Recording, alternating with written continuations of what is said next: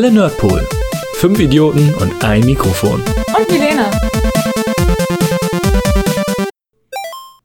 Einen wunderschönen guten Tag, liebe Zuhörer der Welle Nerdpool.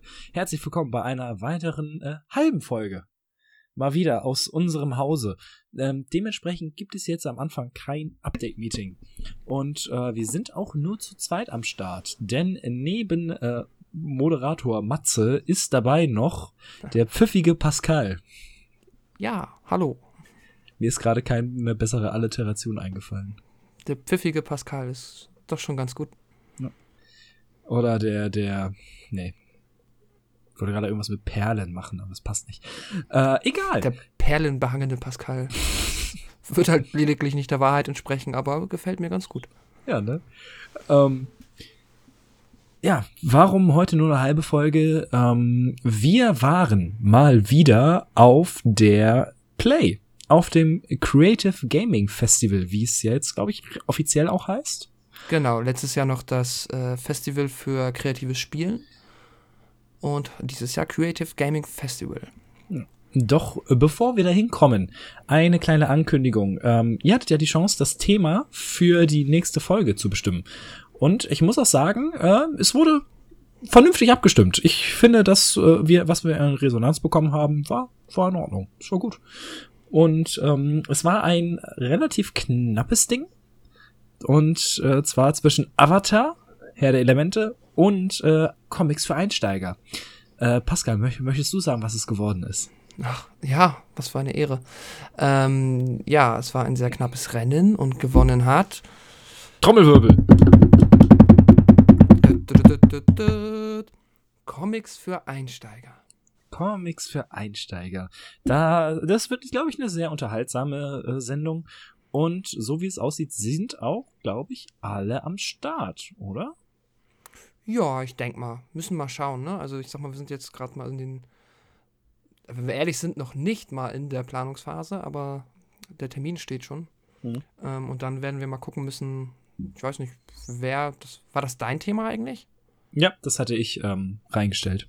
Dann wirst du dir ja wahrscheinlich dann auch dir das Konzept überlegen. Ja. Ähm, wie wer da in Konzept Ausmaße- überlegen. Als ob wir Ja. das je machen würden. Och, naja. das ist halt manchmal recht simpel. Stimmt wohl, wir reden. Das passt Ja. schon. Und dann dauert es auf einmal zehn Stunden. So ist das nämlich. Wenn sich jeder sein eigenes Konzept ausdenkt. Ähm, zurück zum Thema des heutigen kleinen äh, Plausches. Äh, das Creative Gaming Festival. Es hat uns ja letztes Jahr sehr, sehr gut gefallen. Also mir persönlich. Ich hatte sehr viel Spaß in der Woche, die wir da verbracht haben.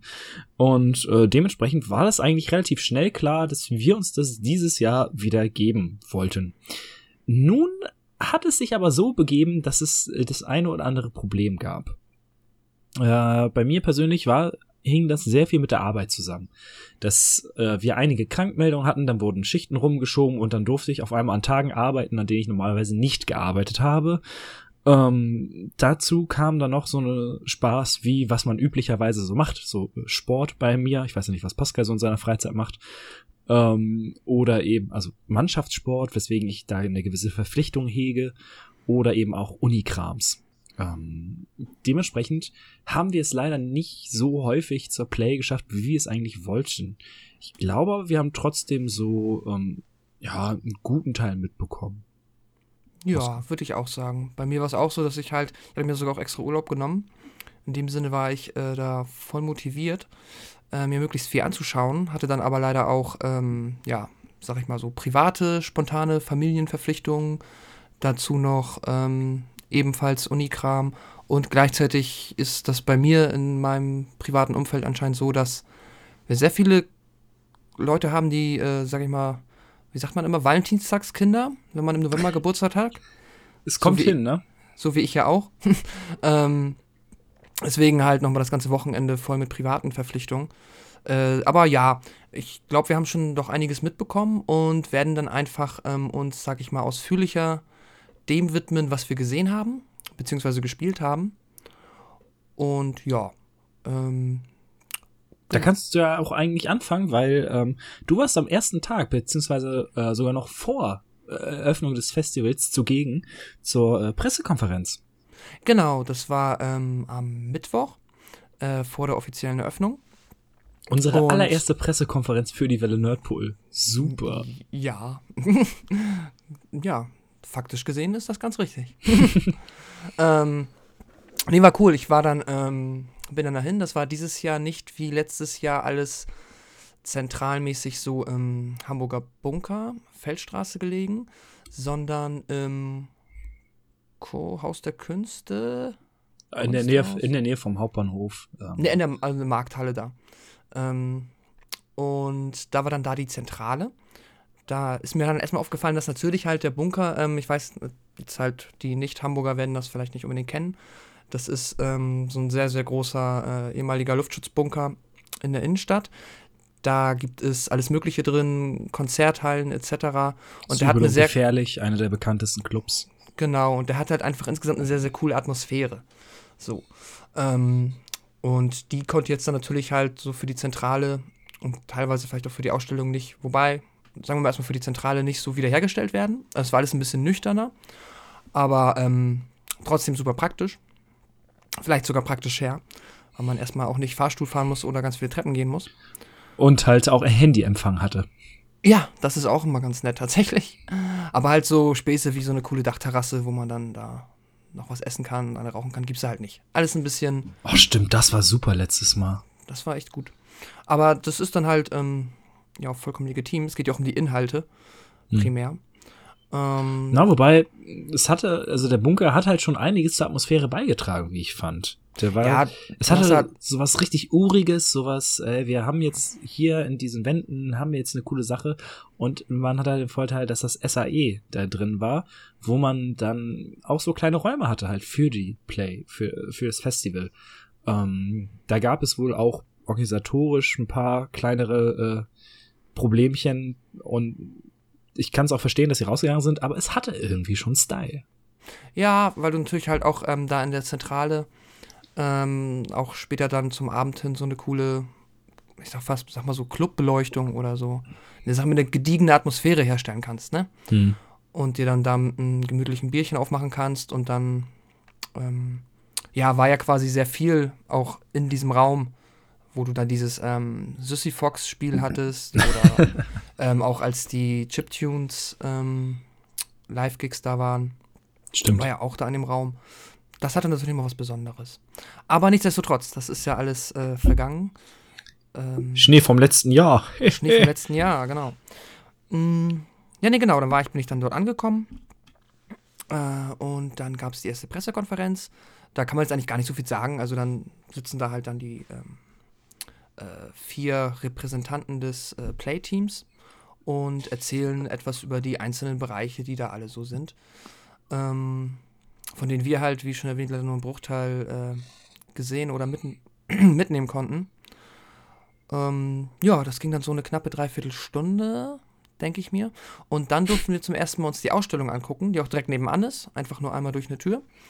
Und das war dann tatsächlich sehr cool. Das hat mich sehr geflasht. Das war, es ist eine sehr, sehr große Halle gewesen, die ähm, um eine quasi in der Halle aufgebaute schwarze Extrahalle, die nochmal da drin ist, Einfach eine Box. gebaut ist. Genau, du hattest dann quasi so eine Art Donut, der um so einen extra Raum oder um so ein extra Häuschen, das in dieser Halle steht, ähm, aufgebaut war.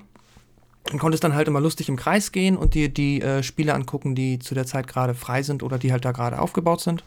Und in diesem extra Häuschen, in der großen Halle, gab es dann auch nochmal zwei Spiele, für die es dann, ähm, sag ich mal, zuträglich ist, dass die Atmosphäre etwas äh, ruhiger und äh, weniger, weniger laut ist.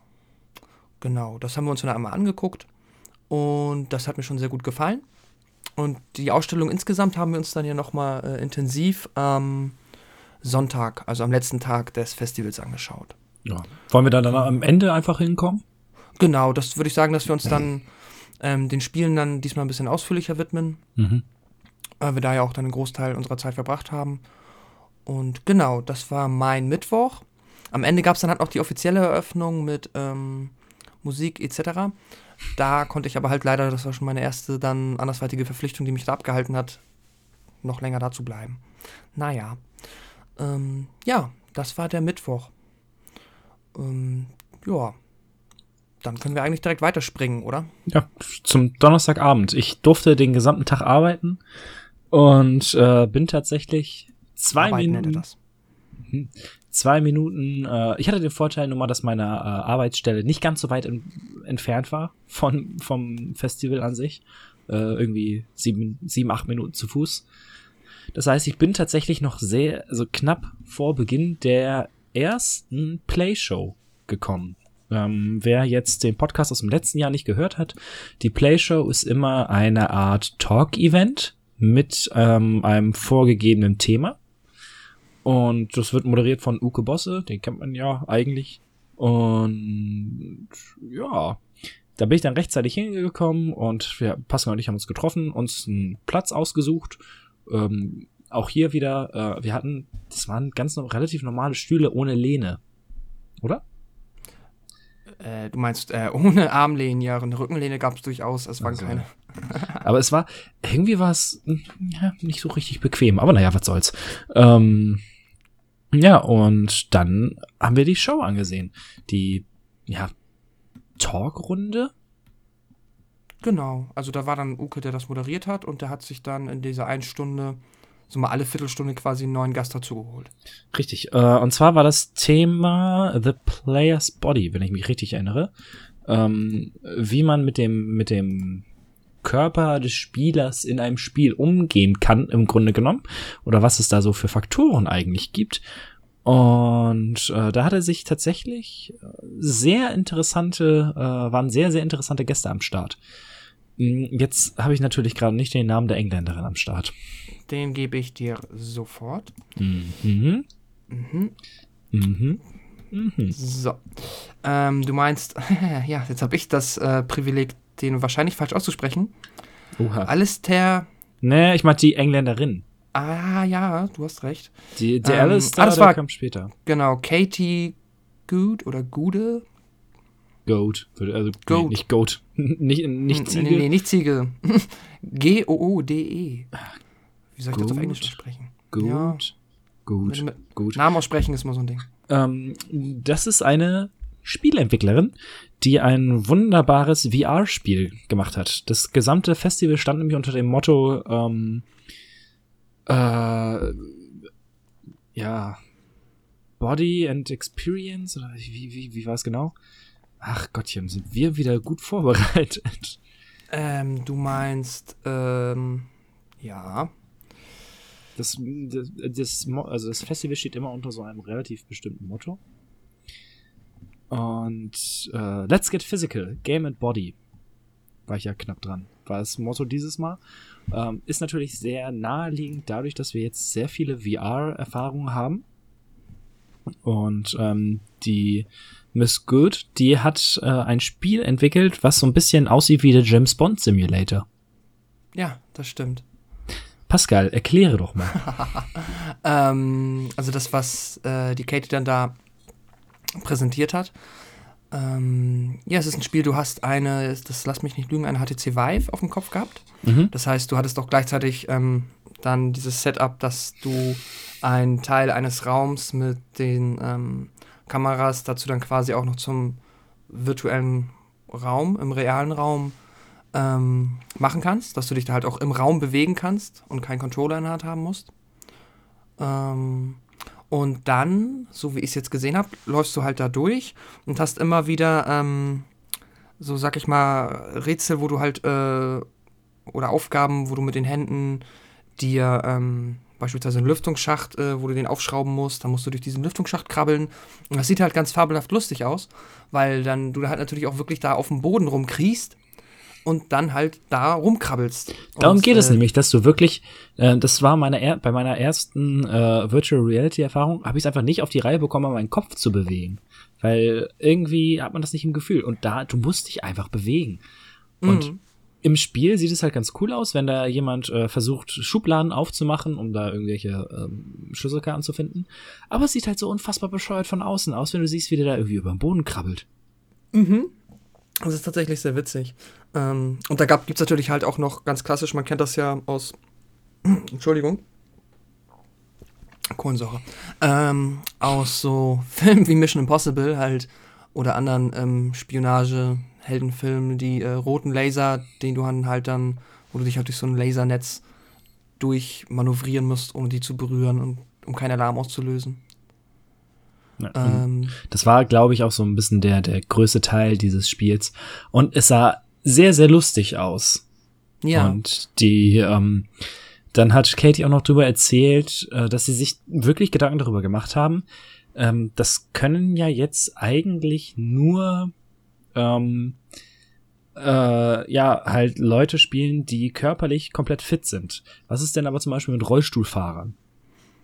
Und da haben sie tatsächlich, hat sie sie erzählt, haben sie tatsächlich in das Spiel einen ähm, einen Modus für Leute angebaut, die ähm, ja die einen beschränkt, eine beschränkte Bewegungsfreiheit haben was ich, äh, was mich sehr, sehr äh, überrascht hat und was ich gerne gesehen hätte, wie das funktioniert. Es wurde dann aber leider nicht präsentiert. Ja, das stimmt. Äh, kann man noch mal zu erwähnen, dass auch zu diesem ganzen Let's Get Physical ja auch ein Teilthema ähm, des diesjährigen Festivals äh, Barrierefreiheit in Spielen. Ähm, ja, da wäre ich halt ist. später noch mal drauf gekommen. Ja. Ähm, ja, das war die gute Katie und dann kam auf die. Äh, möchtest du noch? Ja, ich fand es noch ganz interessant, ähm, hm. wie, sie, ähm, wie Uke, glaube ich, sie gefragt hat, ist das nicht total äh, gefährlich, weil du hängst dann ja halt unter Umständen alleine in einem Raum und äh, läufst die ganze Zeit mit deiner Vive auf dem Kopf durch die Gegend, die halt natürlich per Kabel am Rechner angeschlossen ist. Stimmt. Ähm, und dann hatte sie halt erzählt, ähm, dass man halt dafür so eine Art sechsten Sinn entwickelt ähm, und tatsächlich wohl nach einer relativ kurzen Eingewöhnungszeit unterbewusst automatisch schon immer so dieses Kabel ja irgendwie an sich spürt und dann immer den richtigen Schritt macht, um quasi jetzt nicht über das Kabel zu stolpern. Und auch, dass sie halt das so programmiert haben, dass du im Grunde genommen häufig im Kreis gehst. Ja, und dich halt nicht einwickelst, ne? Ja. Nicht wie ein tollpatschiger Hund, der dann irgendwann da nicht mehr aus seiner Leine rauskommt. Weil er dreimal um den Baum gelaufen ist. Das sah wirklich sehr, sehr interessant aus. Und, äh, aber ich glaube, es ist halt so ein Ding, das kannst du dir nicht zu Hause hinstellen, sondern hat eher so ein bisschen was so Kunstinstallationsmäßiges das kannst du halt, glaube ich, auf genau auf solche Festivals kannst du es halt mitbringen oder ähm, wenn es irgendwelche Themen, Themenwochen oder sowas gibt. Äh, ja, ist halt du, ich meine, die Zahl der ähm, Menschen mit einem VR-Raum oder ein Raum, der sich dafür mal kurzzeitig äh, umfunktionieren lässt, ist halt auch noch sehr gering, ne? In der Tat. Das äh, wird jetzt unter Umständen, muss man mal schauen. Ja. Ähm, ja. Ja, war's, war's das? Ja, das ja. war sehr cool. Sie war auch eine sehr, sehr sympathische ähm, junge Dame, die Katie. Hatte ich ja. vorher auch noch nicht auf dem Schirm. Nee. Ähm, und danach kam auf die Bühne der Herr Gunnar Lott. Äh, woher kennt man denn Gunnar Lott? Äh, ja, Gunnar Lott ist ähm, die eine Hälfte des äh, sehr, sehr wunderbaren Podcasts Stay Forever. Zusammen mit, ich bin, ich höre den so oft und ich bin so schlecht mit Namen, Christian Schmidt. Ich glaube ja ja, das ist so peinlich. Bin ich froh, dass ich unsere Namen alle kann. Weil ich, ich höre, ich habe alle Folgen gehört. Naja, ähm, es ist ein sehr, sehr cooler Podcast über äh, ja, Retro-Spiele, kann man quasi sagen. Und der, äh, ja, man die, also ich sag mal, die heben sich so ein bisschen aus der ähm, Videospiel-Berichterstattungswelt heraus, weil sie da ähm, sehr, sehr auch mit Humor, aber auch sehr sachlich und auch sehr wissenschaftlich zum Teil oder sehr analytisch an die Spiele von damals rangehen und äh, sich auch komplett versuchen, dieser ganzen, ähm, äh, wie sagt man, dieser Romantisierung der ähm, äh, Retro-Sachen da so ein bisschen zu verwehren. Und das, äh, das ist ganz cool, da nochmal einen Blick in die Vergangenheit zu werfen. Generell wissenschaftlich ist ja so ein Thema bei der Play. Ich finde nämlich, dass die Play ähm, für vor allen Dingen für Leute, die sowas wie ähm, Game, Game Studies oder sowas betreiben, sehr interessant ist. Ja, das stimmt. Aber was ich jetzt eben noch vergessen habe, ganz wichtig, natürlich kann man die beiden auch ähm, halt einfach noch von der GameStar kennen. Äh, sind beides ehemalige äh, GameStar-Redakteure. Gut, war Gunnar nicht sogar Chefredakteur? Ich weiß Gunnar war auch Chefredakteur, genau. Ja. Genau, oder wie die beiden ähm, Auf ein Bier, auch ein sehr zu empfehlen, fehlender Podcast. Matthias, alles gut? Ja, ja, ich muss mich nur ein bisschen hin und wieder bewegen. Ich, hab, ich habe Rücken. Ach ja, er hat Rücken. Ja. Ähm, ja, genau. Das war jetzt nur, ähm, woher man die kennen kann. Was machst du da? ich habe immer, beim, ich habe beim Podcasten, wenn ich alleine so in meinem Kabuff sitze, wir sitzen gerade nämlich nicht zusammen, sondern äh, über Skype, muss ich immer was in der Hand haben, um damit rumzuspielen. Und wenn es so Geldstück ist, dann fällt das nur mal runter. Ah, ich habe auch sowas hier. Bang. Das ist, nennt man Tastatur. nee. Ach ja. Ja, okay, jetzt äh, war ich kurz aus dem Konzept. Genau, nee, Gunnar war, wurde dann auch auf die Bühne geladen, was eher so eine etwas größere Treppenstufe war gefühlt. Ähm, und Uka hat die gesamte Zeit versucht, ihn irgendwas über VR aus der Nase zu ziehen, was nicht funktioniert hat, weil ähm, also Gunnar und Christian am Ende des Tages sozusagen zum Abschluss nämlich darüber referiert haben. Und da wollte er sich natürlich nichts vorwegnehmen. So. Ja, so ein bisschen, aber ins Detail ist er dann an einigen Stellen nicht gegangen, ne? Ja. ja aber, ähm, ach, aber ist halt einfach so ein sympathischer Mensch. Also zumindest, ich freue mich halt auch immer, wenn ich die Stimme, also wenn ich nicht nur höre, sondern auch noch sehe, wo die Stimme herkommt. Mhm. Man kennt das ja, ne? So hat ja. immer was, wenn man sonst so den Podcast hört. Genau. Und dann kam, ach Herrgott, jetzt habe ich natürlich seinen Namen vergessen. Der äh, junge Herr von Jam. Jam ist eine Abkürzung und zwar für junge Aktion Mensch. Das sind halt ähm, ja, Teenager oder, oder junge Erwachsene, nennen wir sie mal so. Du meinst Beza Östaskin? Wahrscheinlich. Das sind sehr undankbare Namen. ähm, und äh, dann ging es genau eben um diese Barrierefreiheit. ich habe jetzt natürlich nee, gar Quatsch. Egal, mach weiter. ich habe jetzt natürlich gar keine Ahnung, wie sich diese diese ähm, nennen wir es mal Beeinträchtigung nennt. Der hatte nämlich nur einen Arm und auch der war extrem verkürzt. Das heißt, es war im Grunde genommen ging es vom Körper direkt so ein bisschen in die Finger über, wenn ich das richtig beschreibe. Und ähm, die waren halt zum Beispiel da, um die Spiele, die ausgestellt wurden, um da zu gucken, wie, wie es, wie weit ist es her mit der Barrierefreiheit? Können die das alle spielen oder gibt es da irgendwelche schwierigen Hindernisse? Und ähm, der hat zum Beispiel dann auch erklärt, wie er FIFA spielt. Weil er äh, spielt zum Beispiel sehr gerne online FIFA und zieht die Leute auch ab. Und zwar mit seinen Füßen. Hm. Dann hat er das gezeigt, wie er den Controller, äh, den Xbox-Controller auf, die, auf dem Boden liegt. Er hat auch erklärt, dass der Xbox-Controller sich dafür deutlich besser eignet als der von der PS4.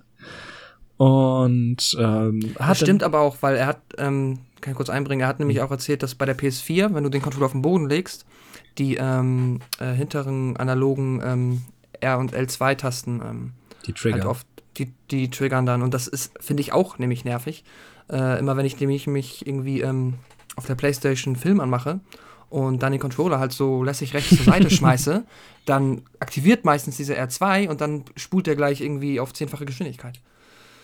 Das ist nervig. First World Problems. Ich mag das nicht. naja, egal. Ähm. Und da hat er halt gezeigt, so ein bisschen auch mit seinen Füßen, wie er damit rumspielt und äh, hat er erklärt, dass sein Opa ihm auch eine kleine Kordel gebaut hat, damit er eine Taste besser, besser aktivieren kann, um dann auch ein bisschen zu tricksen. Und äh, das, was er halt erzählt hat, war sehr, sehr interessant. Also, ähm, das war halt, das sind einfach Gedanken, die ich mir noch nie gemacht habe dementsprechend war es sehr interessant mal zu sehen, ähm, aus einer anderen Perspektive einfach. Ja, das fand ich auch. War ein sehr sympathischer junger Mann. Äh, ich habe eben Quatsch erzählt. Äh, Baser Östreskind, anscheinend hat sich da dann ähm, die Planung bei der Play nochmal geändert. Ich habe hier nebenbei noch das ähm, Programm Offen und das wäre dann wohl äh, eine Dame aus dem gleichen ähm, äh, Jam-Jugendbeirat gewesen. Okay. Ja, deswegen wissen wir jetzt leider den Namen des jungen Mannes nicht. Es tut mir leid, solltest du das hören. Unter äh, Umständen äh, recherchiere ich das gleich nochmal und ähm, dann habt ihr es eben schon gehört, weil ich das nochmal reingeschnitten habe. mit deinem, mit deinem äh, patentierten Bidim?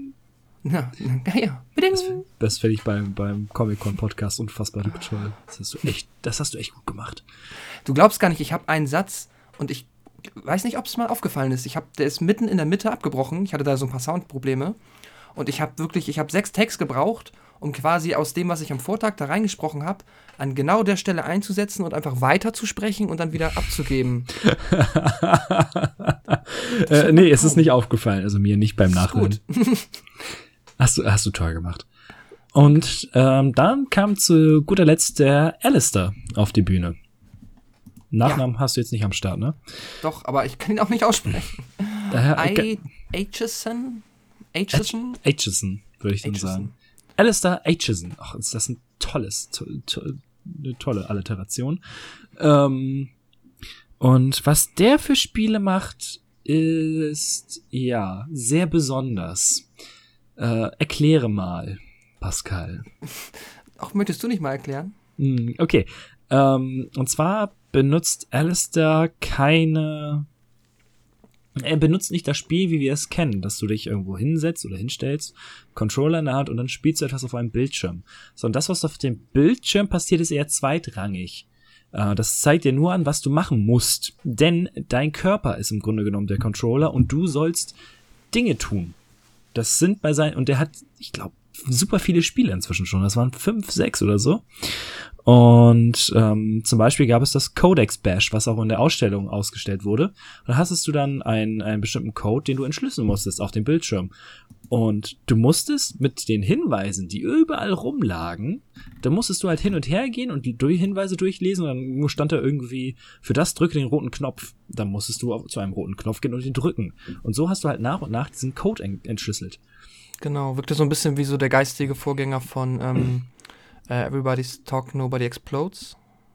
Ähm, Keep calm, Nobody Explodes. Ja, Entschuldigung. Keep Talking, Nobody Explodes. Wo ich jetzt nicht weiß, was zuerst da war, aber so in die Richtung.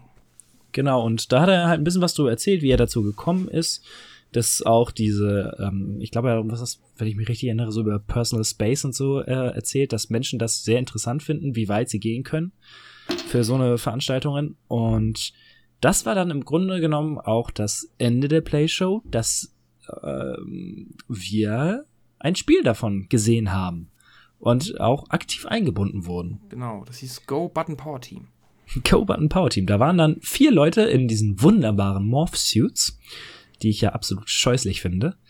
Ähm, Mag ich auch nicht. Natürlich in den Farben der Power Rangers, wie man das kennt, und die haben ein iPad um den Bauch geschnallt bekommen.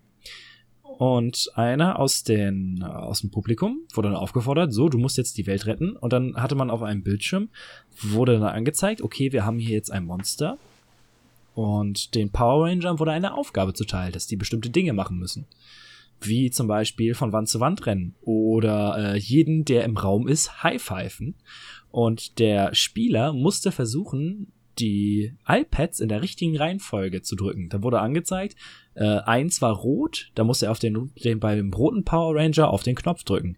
Dann war zwei blau, da musste er zum blauen Power Ranger und da auf den Knopf drücken. Also mit auf den Knopf, ne, einmal so auf das Tablet, das die quasi um den Bauch geschnallt haben, so raufpunchen, so pop. Genau. Und das wurde halt dadurch erschwert, dass du nun mal in einem realen Raum warst, wo Menschen drin waren. Und eine Reihenfolge beachten musstest. Die Reihenfolge, wo dann auch die Zuschauer, darauf, das hat der, äh, der Alistair hat dann die Leute aufgefordert, hey, brüllt ihnen doch mal die Hilfe zu. Und dann wurde es irgendwann, äh, wurde so, blau, rot, gelb. Das war ziemlich witzig. Also ja. ich bin da tatsächlich, glaube ich, ein bisschen zu schüchtern, um mich da zu melden und sagen, hey, yo, das spiele ich jetzt. Ja. Und ähm, auch das, das kannst du schwer zu Hause spielen. Ähm, ist halt so ein Ding für, genau für solche Ausstellungen, ist aber eine sehr interessante Erfahrung, wie man ähm, genau das, was halt in meinen Augen die Play ausmacht, wie man einfach so ein bisschen anders mit dem Medium Videospiele umgehen kann, weil es ist ein Videospiel und ähm, aber halt komplett mal anders gedacht, mit einer anderen Rangehensweise. Im Grunde genommen wie letztes Jahr der Line Wobbler. Ähm, Zum Beispiel, genau. Und für wer sowas mal interessant findet, ey, der sollte sich unbedingt nächstes Jahr wieder äh, zur Play begeben. Das ist fantastisch. Das fand ich auch wirklich sehr cool. Ähm, ja, das, weil, ähm, ich sag mal, das ist so ein perfektes Spiel jetzt auch vielleicht für so, ich weiß nicht, es muss natürlich dann die richtige, ähm, ne, so das. Äh Firmenfortbildungen. ja, okay. Ja, gut, das stimmt. Das wird das wahrscheinlich besser machen. Ähm, ich dachte, es ist auch sowas wie eine Hochzeit oder so, aber das muss dann natürlich halt auch mhm. irgendwie für die Menschen da sein, naja. Für kleine Kinder ist das doch fantastisch. Ja, das stimmt. Da muss das man nur aufpassen, dass sie nicht äh, zu, ähm, zu doll gegen das Tablet schlagen. Bach. Ja, zu amped up werden, ne? Und dann halt dann ja. sich aus Versehen wehtun oder so. Ja, aber für solche, äh, ja, ist eine, ich, wir haben jetzt nicht mehr mit Alistair gequatscht, wie er die Dinger vertreibt, aber ähm, der war auch das gesamte Wochenende hier in Hamburg, beziehungsweise das, die gesamte Woche. Ich habe den an allen mhm. Tagen, die wir da waren, habe ich ihn gesehen. Das sah auch, also das, was der gemacht hat, sah sehr interessant aus. Das stimmt.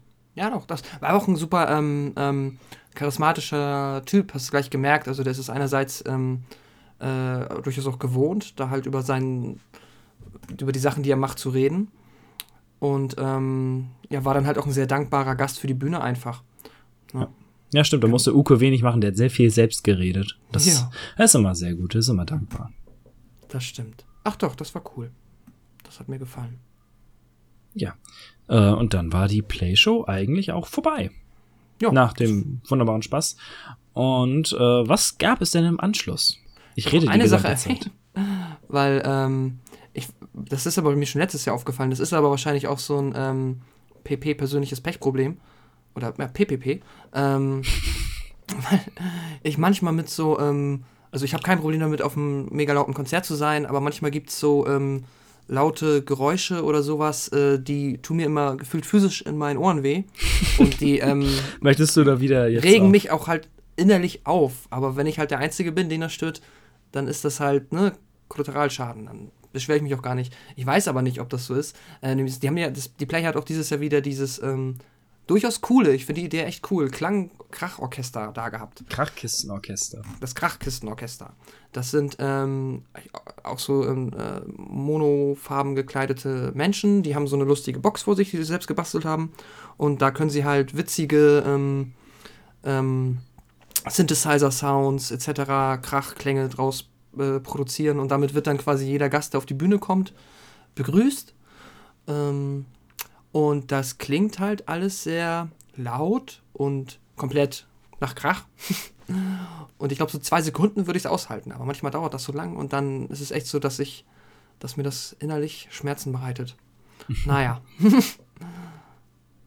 Ja. Äh, was kam denn danach? Nach der Playshow? Was haben wir uns danach angeguckt?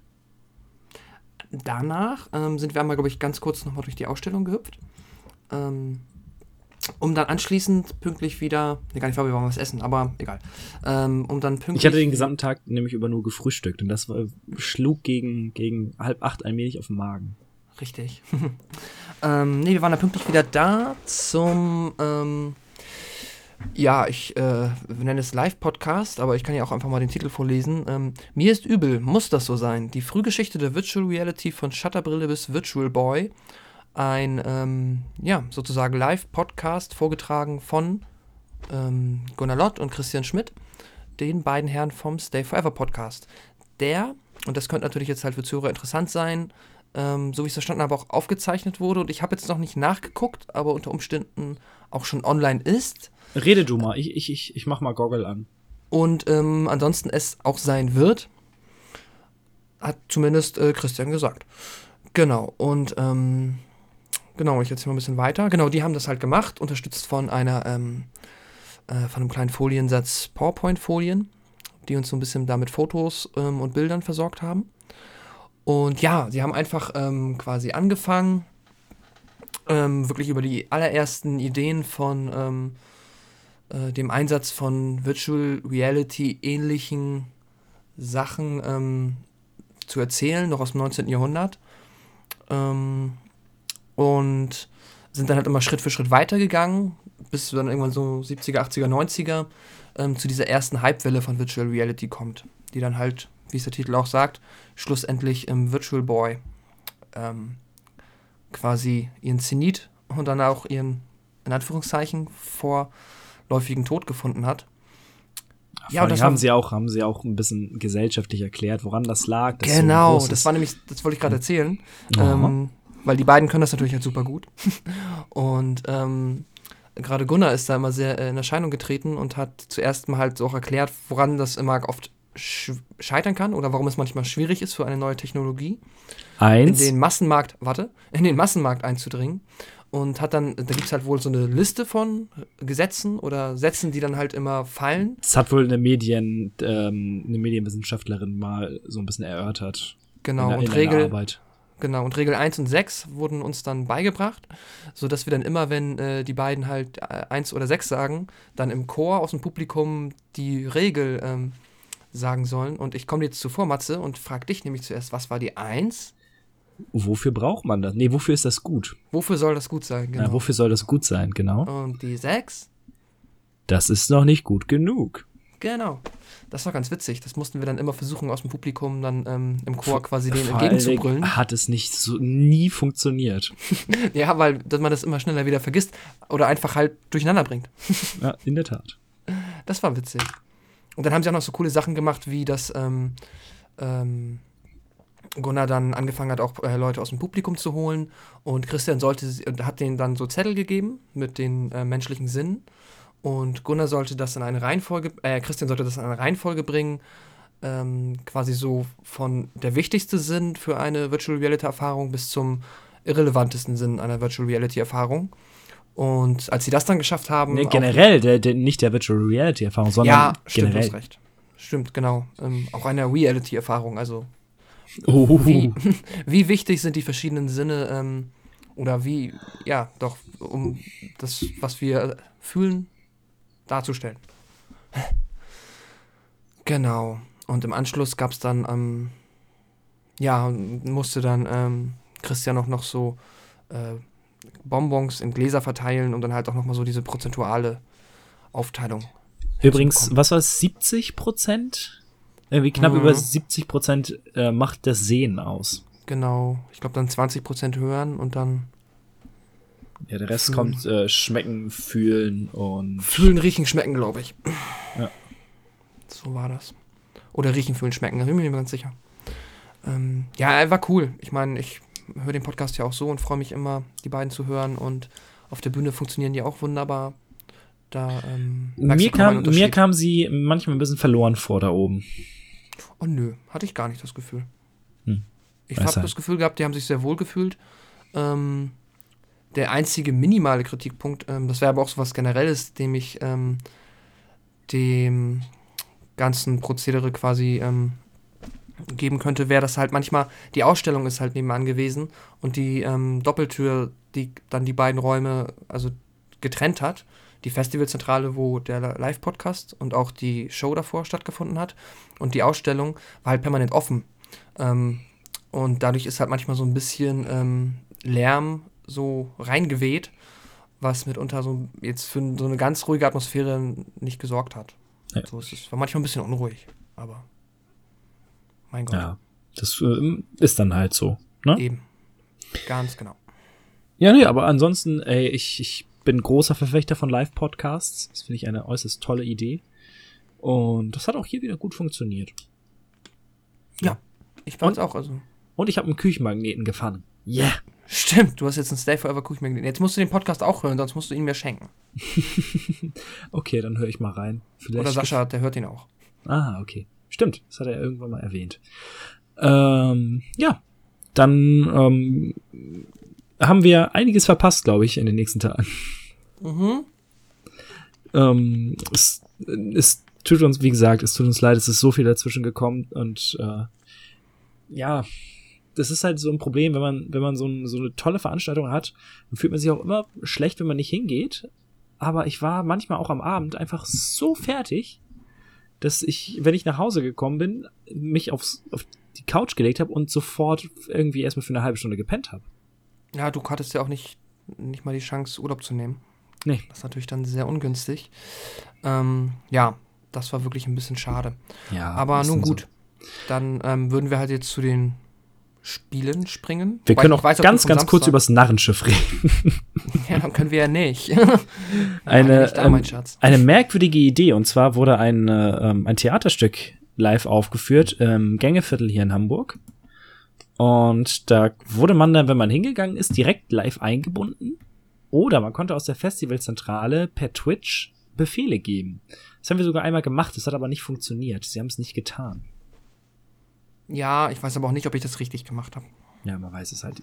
Man weiß es nicht, man weiß es nicht. Das stimmt. Ähm, ja, also Fand ich auch eine merkwürdige, irgendwie war das so der Programmpunkt, der gar nicht reingepasst hat. Das war, das, es fällt mir schwer, das zu sagen, wenn ich ehrlich gesagt, wir waren nicht da und ähm, aber so vom gesamten restlichen Aufbau war das immer so, so, hm? ah ja, eine Ausstellung meinst du jetzt, das stimmt. Aber ich glaube, die Vor-Ort-Erfahrung wäre dann vielleicht ähm, interessanter und äh, wahrscheinlich das gewesen, was es wert gewesen wäre, das mitzunehmen. Ähm, ich kann noch eine Sache sagen, und zwar war ich am Samstagabend noch im, bei uns im Rathaus in Hamburg. Ganz kurz zumindest. Denn Rathaus. ähm, letztes Jahr war zum Beispiel der Creative Gaming Award ja im Spiegelsaal des Museums für Kunst und Gewerbe. Äh, wunderschöne Atmosphäre. Und dieses Jahr haben sie tatsächlich am Samstag im Rathaus was ausgestellt. Und zwar wurden da diverse Spiele ausgestellt und da war dann auch der Creative Gaming Award am Abend.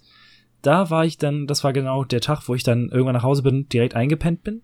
Deswegen hat, war ich leider nicht auf dem Gaming Award, aber ähm, ich war ganz kurz in dieser kleinen Ausstellung, die sie dann tatsächlich im, direkt im, ähm, im Eingangssaal ähm, aufgebaut hatten, wo man, glaube ich, auch gar nicht so nur rein konnte. Ich glaube, dafür brauchte man tatsächlich einen, äh, also musste man ausweisen, dass man von der Play kommt. Das Problem war allerdings, ich war um ja um halb sieben da und da haben sie angefangen abzubauen. Meh. Ähm, ist dann halt so. Und ich habe mich aber noch kurz mit einem unterhalten, der, glaube ich, zuständig war für äh, die Valiant Hearts. Äh, ja, Booth möchte ich es nicht nennen, sondern konntest du halt Valiant Hearts spielen. Es ging nämlich so ein bisschen darum, dass man ähm, mit Videospielen Inhalte vermitteln kann. Also das war so das, was ich mitbekommen habe. Darum ging es so ein bisschen. Und der hat auch erzählt, ähm, es gab ein reges Interesse, dass da viele Jugendliche dabei waren. Manche Politiker sind da auch durchgesteppt durch die Gegend, was ich sehr interessant finde, ähm, dass äh, sich damit auseinandergesetzt wird. Das fand ich eine richtig, richtig, richtig fantastische Idee und es ist auch schön, dass es alles so funktioniert hat. Es sah wirklich sehr hübsch aus. Hast du Valiant Hearts eigentlich mal gespielt? Yep. Allerdings nicht durch, denn ähm, ich bin nicht so der Rätselspiel-Fan. Ja, Weil, ich sehe gerade, ist ein Ubisoft-Spiel, wusste ich gar nicht. Ja, ist ja mit dieser Ubi Art Engine wie auch schon Child of Light und das die Ja, Rayman-Dinger gemacht. Äh, das Problem ist einfach, ich habe nicht so den die Geduld für Rätsel und dann schaue ich schnell im Internet nach und dann ist es auch nicht der Sinn der Sache. nee, das ist cool, ja. Das ist dann so, hm, naja. Das Spiel ist es, diese Komplettlösung auf diesen Controller anzuwenden. Go! Ja, richtig. Ähm, aber ansonsten, ey, ja, ich glaube, aber bei Valiant Hearts ist es auch relativ egal. Weil da, also das, was das Spiel erzählt, ist schon ziemlich fantastisch. Das ist, ähm, ist ein tolles Ding. Ärgert mich auch, dass ich das nicht durchgespielt habe. Vielleicht irgendwann mal. Aber der Peil ist so hoch. Yes. Das ist der Kommen wir zum Sonntag. Sonntag. Und jetzt können wir richtig durchstarten. Wo wir das Genau. noch gar nicht in 40 Minuten getan haben. Ja. Aber da, da sieht man auch mal die Qualität der Welle Nerdpol. Wir haben nichts mitbekommen und können trotzdem 40 Minuten drüber quatschen. Ja, also, ja, nennen wir es doch Qualität. Qualität ist auch nicht werten, ne? Das kann ja auch sehr geringe Qualität, egal. Du machst uns gerade selbst schlecht. Nein. Ähm, ja, wir haben uns am Sonntag dann äh, deutlich intensiver mit der Ausstellung beschäftigt. Und das Erste, was mich echt gewundert hat, als wir reingekommen sind, das war voll das Teil. Mhm. Super viele Kinder mit, oder Familien auch. Und ähm, das Süßeste, was wir wirklich gesehen haben, da waren Kinderjournalisten. Ja, das war, ähm, ich habe noch ähm, was mitbekommen, die waren, glaube ich, von so einem Radio. Oder ich weiß nicht, ob es ein Kinderradio oder was von der Schule ist. War es vom RBB, Zappelduster? Keine Ahnung. Wenn du das kennst. Du bist da wahrscheinlich eher vertraut. Nee, ich das, glaub- das ist das, was wir uns, äh, was wir auf der Rückfahrt der Comic-Con gehört haben. Ach, oh Gott, okay. Dann glaube ich nicht. Nee, ähm, also ich weiß nicht, auf jeden Fall ein Radio. Ähm, und ja, das war unheimlich putzig. Dann, ähm, es waren so Kinder im Grundschulalter, äh, die dann da halt so wie die rasenden Reporter mit dem Mikrofon rumflitzen zu sehen. Ähm, und dann halt neben den ne, erwachsenen Menschen zu sitzen. Und äh, ja. Die haben die also, interviewt, das war Ja. super cool. Richtig, sehr gut, ja. Das war witzig. Und ähm, dann haben wir ein bisschen was angespielt. Wollen wir das einfach, einfach der Reihe nach mal durchgehen? Weil das Also wir können jetzt entweder versuchen, quasi unseren ähm, Durchlauf nachzuerzählen, oder ich habe die Spiele hier auch nochmal ähm, in alphabetischer Reihenfolge vorliegen. Was ist dir denn lieber? mh, wir machen, glaube ich, so eine Mischung. Weil ich kann mich, ähm, wenn du einen Titel sagst oder kurz beschreibst, dann werde ich mich dran erinnern. Aber das erste Spiel, was wir schon gespielt haben, war tatsächlich auch ähm, das, was mich am meisten beeindruckt hat. Ah, dann weiß ich ja was. Ja. Also, sag du's. Äh, es geht nämlich um Lost Ember. von, wie heißen die, Moonlight Studios? Ganz genau, das ist ein Hamburger Studio. Ähm, soweit ich weiß, doch ja genau, von ähm, Studenten auch oder ehemaligen Studenten der HW. Ähm, Haben mit ihrer Kickstarter-Kampagne ein bisschen Aufmerksamkeit auf sich gezogen, lief auch ziemlich gut. Genau, wir haben ja noch mit dem einen Entwickler gesprochen. Der hatte mir erzählt, glaube der letzte Stand war von ähm, quasi angezielten 100.000, waren sie bei 230.000. Und wenn sie noch 300.000 erreichen, dann ähm, können sie es ohne Publisher rausbringen. Was halt natürlich ganz cool wäre bezüglich so kreativer Freiheit und so weiter. Ja. Und in Lost Ember geht es, ja, wir wissen halt noch nicht, worum es geht, aber man spielt einen Wolf und kann über eine coole magische Kraft in andere Tiere schlüpfen. Und jetzt in der kurzen Demo, die wir gespielt haben, ich weiß nicht, wie, zehn Minuten oder so, ähm, ging es halt darum, von Punkt A nach Punkt B zu kommen und dafür hat man dann unterschiedliche Tiere benutzt. In, jetzt am allerersten war es erstmal ein Maulwurf. Und Alter, wie süß diese Maulwürfe aussehen. Die waren richtig knuffig und da fiel mir auch schon so eine Sache ein, so eine schöne, so ein schöner Detailgrad, der dieser Spiel jetzt schon hat. Das sah erstmal sehr fantastisch aus in, in dem Artstil, den es hatte. Und aber wenn du, du konntest mit dem Maulwurf halt auch dich eingraben irgendwo. Und äh, wenn du dann die Grabentaste sozusagen losgelassen hast, ist er nicht direkt rausgekommen, sondern hat erstmal aus dem Loch geguckt und erst wenn du dich bewegt hast, ist er aus dem Loch raus. Das sah so süß aus. Und generell so grafisch, soundtechnisch sehr, sehr hoher Wert. Also muss ich sagen, wunderbar. Das Einzige, was noch nicht so richtig gut funktioniert, ist ähm, die Steuerung. Die ist noch ein bisschen hakelig, aber ja, ich glaube, das funktioniert auch. Und was ja. das Spiel extrem gut gemacht hat, war auch zum Beispiel der Abschluss der Demo. Das war ich, ich bin nicht so der Freund von Spielen wie äh, Journey und so weiter und so fort, die eher auf die Erfahrung gehen, die man dabei macht. Mhm. Aber was das dann hatte, am Ende ist man nämlich als Vogel durch die Gegend geflogen und du konntest auch eine Slow-Mo aktivieren. Das hatte so einen richtigen, so einen Gaming Magic Moment für mich. Das sah so toll aus, hatte so ein, einfach, das Gefühl kam perfekt rüber. Und äh, ich, ich sag das, da sollte man ein Auge drauf haben. Ja, definitiv. Ähm, ja, hat mir auch ganz gut gefallen. Ich denke, das mit der Steuerung, das ist halt eine Pre-Alpha, ne? Ja. Das ist halt der Prototyp zur Kickstarter-Kampagne, den es dann ja immer gibt. Und der zeigt ja schon mal auf jeden Fall, in welche Richtung es optisch geht. Und das wird dann auf jeden Fall, also da kann man was sehr Hübsches erwarten. Und das Gameplay ist dann natürlich halt reduziert. Ähm, geht, glaube ich, so ein bisschen über das jetzt von Spielen wie ähm, Everybody's Gone to the Rapture oder Dear Esther oder so hinaus. Also, ich sag jetzt mal, ne, Walking Simulator mhm. ist es auch nicht. Du ähm, machst, glaube ich, schon ein bisschen mehr im Sinne von, dass du auch ein paar Rätsel zu knacken hast oder dir zumindest mal Gedanken machen musst, wie es weitergeht. Ist jetzt alles so ein bisschen Interpretation aus dieser Demo heraus, ne? Und äh, da bin ich dann schon sehr gespannt. Aber Wer passt ja auch eigentlich perfekt zum Thema de, de, des Festivals mit diesem Body and Gaming, dass du halt die, die, die Körper umändern kannst. Ja, das stimmt. Und dann halt jeweils ähm, dann mit den Vor- und Nachteilen des gerade aktiven Körpers dich zurechtfinden musst. Hm. Genau, wir hatten dann noch kurz mit dem Entwickler, wie gesagt, äh, gesprochen. Auch ganz witzig, da hat ihr noch erzählt, dass dann einer von ähm, äh, CD Projekt Red, den polnischen Entwickler hinter, The, hinter The Witcher. The Witcher-Entwicklern, genau. ähm, oh Gott, mein Satz, ähm, dass der das auch mal ausprobiert hat und er mal meinte von sich selber, dass er wahrscheinlich nicht so die ganz richtige Zielgruppe für dieses Spiel ist, weil er meint gleich so, wo ist der Skilltree und äh, hier das Erfahrungssystem und wo sind die ganzen kann ich denn ganzen, sterben? Ja, die ganzen Gameplay-Mechaniken. Ja, ganz witzig.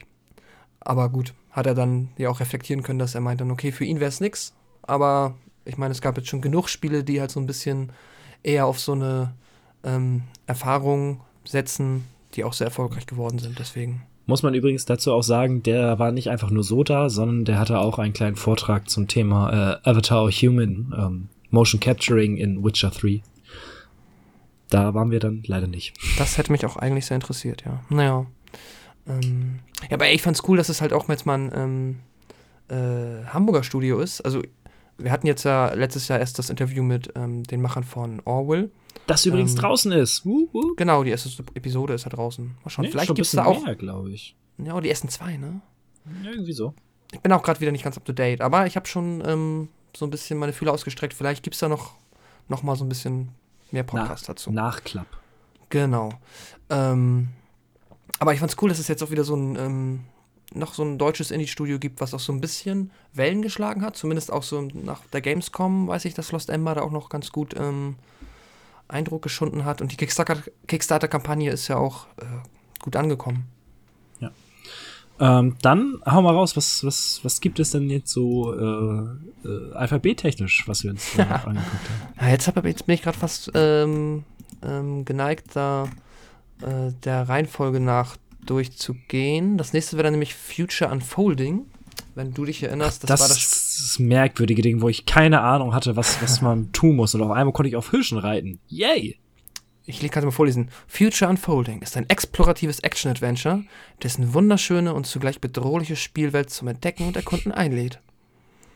Aha. Ähm, ja, also ich glaube, das war mit so das ähm, klass klassischste Videospiel, das wir da auch gespielt haben. Oder es gehört, sag ich mal, eher zu den Sachen, wo man jetzt nicht so den, wow, das ist ja unfassbar kreativ Moment hatte. Ähm, so ich, ich, hatte den schon, weil ich einfach überhaupt keine Ahnung hatte, was, was, was getan werden sollte. Ich meinte, dass bei Lost Ember hatte ich das direkt, dass ich, okay, äh, irgendwie muss ich jetzt hier weiterkommen. Aber bei Future Unfolding ist halt, die wird nichts gesagt.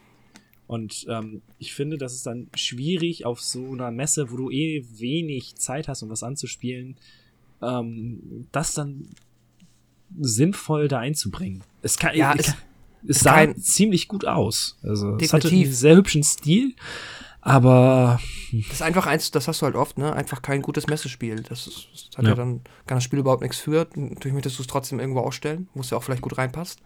Ähm, aber ist dann halt eher was, ja, man vielleicht ein bisschen mehr Zeit hat. Das ist gerade so lustig, weil du gesagt hast, dass du es nicht direkt verstanden hast und jetzt ein bisschen weiter in diesem kleinen Text hier. Ja, der ist super. Kommen. Die Regeln der surrealen Welt erschließen sich nicht auf den ersten Blick. Und so ist es die Aufgabe des SpielerInnen, sich auf das Abenteuer einzulassen, um tiefer in den Wald zu gelangen. Also kann man das quasi ganz, ganz natürlich, Matthias. Du musst dir jetzt da nicht ähm, dich mhm. denken, dass du doof bist. Gut weil ich wusste wirklich nicht, was es bringt, dass ich dann am Ende einen Hirsch eingefangen hatte und auf ihn reiten konnte, aber nur in eine Richtung. Der ist dann immer nämlich genau an einen weiteren Punkt äh, gegangen und hat da seine Kreise gedreht und dann hat er mich abgeschmissen. Cooler Hirsch. Cooler Hirsch. Ähm, genau. Dann. Ach, okay, komm. Das ist, ich kriege krieg das jetzt auch nicht mehr aus meinem Kopf heraus, wie wir weitergemacht haben. Ähm, ich gehe jetzt alphabetisch durch. Es okay. gab in die, äh, ich weiß, was als, als erstes kommt. Ja. Ach, du hast diese Liste.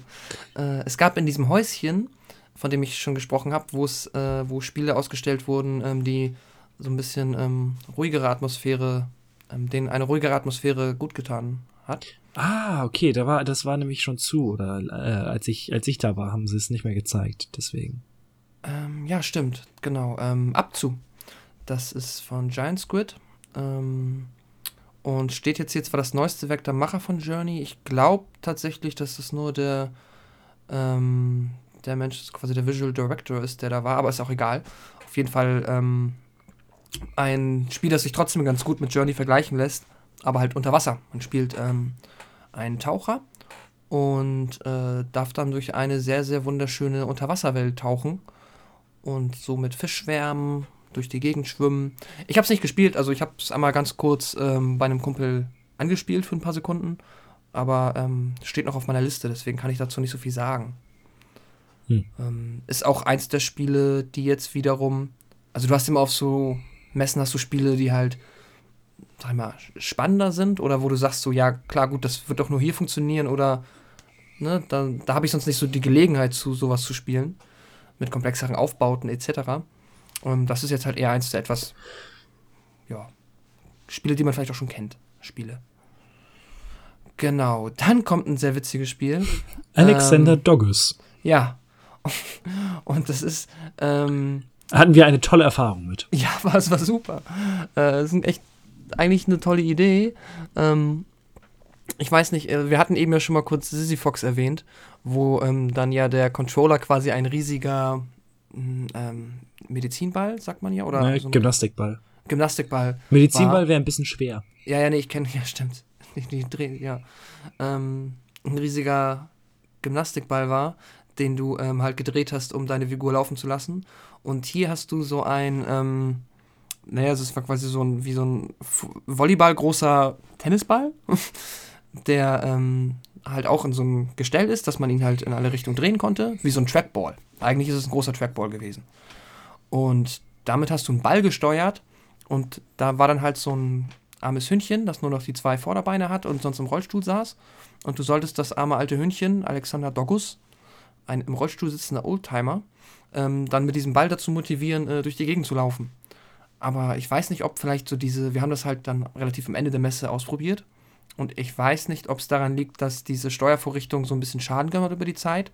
Aber es war unfassbar schwierig, diesen Ball das machen zu lassen, was ich möchte. Deswegen bin ich nicht vom ersten Screen, ähm, ich habe nicht das erste Bild verlassen, bis irgendwann ich irgendwie scheinbar einen Bug entdeckt habe und äh, Alexander Dogos einfach entschieden hat, den Ball bumm, aus dem Bildschirm zu kicken und dann ist gar nichts mehr passiert. Du hast das Spiel kaputt gemacht. Ja, es war am Ende ein sehr, sehr frustrierender Abschluss für fünf Minuten versuchen, endlich weiterzukommen. Aber trotzdem interessantes Ding und eben ähm, auch eine Sache, die ich gar nicht so auf der Pfanne hatte, weil ich dachte, okay, jetzt wird es in der Ausstellung nur VR-Games geben. Ach so. Ähm, war es eben nicht, sondern es gab halt auch Spiele, die sich mit ähm, Behinderung auseinandergesetzt haben, beziehungsweise Mhm. mit, mit körperlichen Beeinträchtigungen. Genau. Und wenn man überlegt, ist ja tatsächlich auch, ich ähm, ähm, kann mir vorstellen, dass halt auch gerade solche Spiele, wie jetzt auch zum Beispiel für den ähm, jungen Mann, dessen Namen wir nicht wissen, äh, recht praktisch ähm, wären vielleicht, weil man das natürlich jetzt auch mit den Füßen nicht unwesentlich schlechter steuern kann als mit den Händen. Ja. Ne? Ist ja quasi, ja. Genau, das war dieses Spiel. Das war sehr witzig. Dann ähm, haben wir das gespielt. Beyond Eyes. Haben wir, also Ah, ich war nicht wir haben's dran, das war das. Das, ist Das gibt es Spiel- auch schon länger, tatsächlich Mhm. im, den, in den Stores und so weiter und so fort. Hat einen wunderschönen Aquarell-Malstil. Ich habe aber keine Ahnung, worum es geht. Ich wollte mal mal reinschauen, wenn es mal im Angebot ist. Alles, was ich weiß, ist, dass du ähm, ein blindes Mädchen spielst, das auf der Suche nach ihrer Katze ist. Mhm. Und ähm, du halt ein bisschen wie diese Black Swan heißt das Spiel, glaube ich. Äh, Unfinished Swan. Das Black Unfinished Swan ist der Film. Ich hab's richtig drauf heute. Ähm, ein bisschen wie bei The Unfinished Swan, dass du halt deine Spielumgebung ähm, nach und nach quasi erst sichtbar machst. Hm. Und ähm, nicht mit Farbbällen hier, sondern halt mit den Sinnen, die, die das Mädchen halt noch hat. Und, Ja, ähm, Tasten, riechen, hören. Genau. Das heißt, du stehst quasi einen halben Meter neben einer Mauer, aber die Mauer wird erst sichtbar oder quasi eingezeichnet ähm, in dem Moment, wo sie sie berührt hat und fühlt, da ist eine Mauer, okay. Ähm, sehr cool, möchte ich auch noch gerne spielen. Bin ich aber noch nicht zugekommen und hatten wir dann am Sonntag auch nicht mehr die Möglichkeit, da nochmal ranzugehen. Äh, das nächste, glaube ich, wo wir, also was wir gespielt haben, äh, Closer. Ja. Das war super lustig. Ich Das- du mal kurz erzählen, meine Zunge.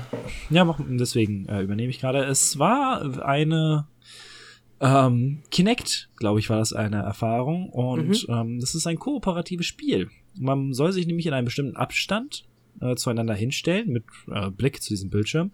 Und dann hatte man zwischen den beiden Körpern, die dann ja auf das Spielfeld projiziert wurden, einen blauen Ball. Und Ziel war es, diesen blauen Ball äh, durch ein Hindernisparcours zu bewegen. Im Grunde genommen wie, äh, kennst du das Level aus Battletoads?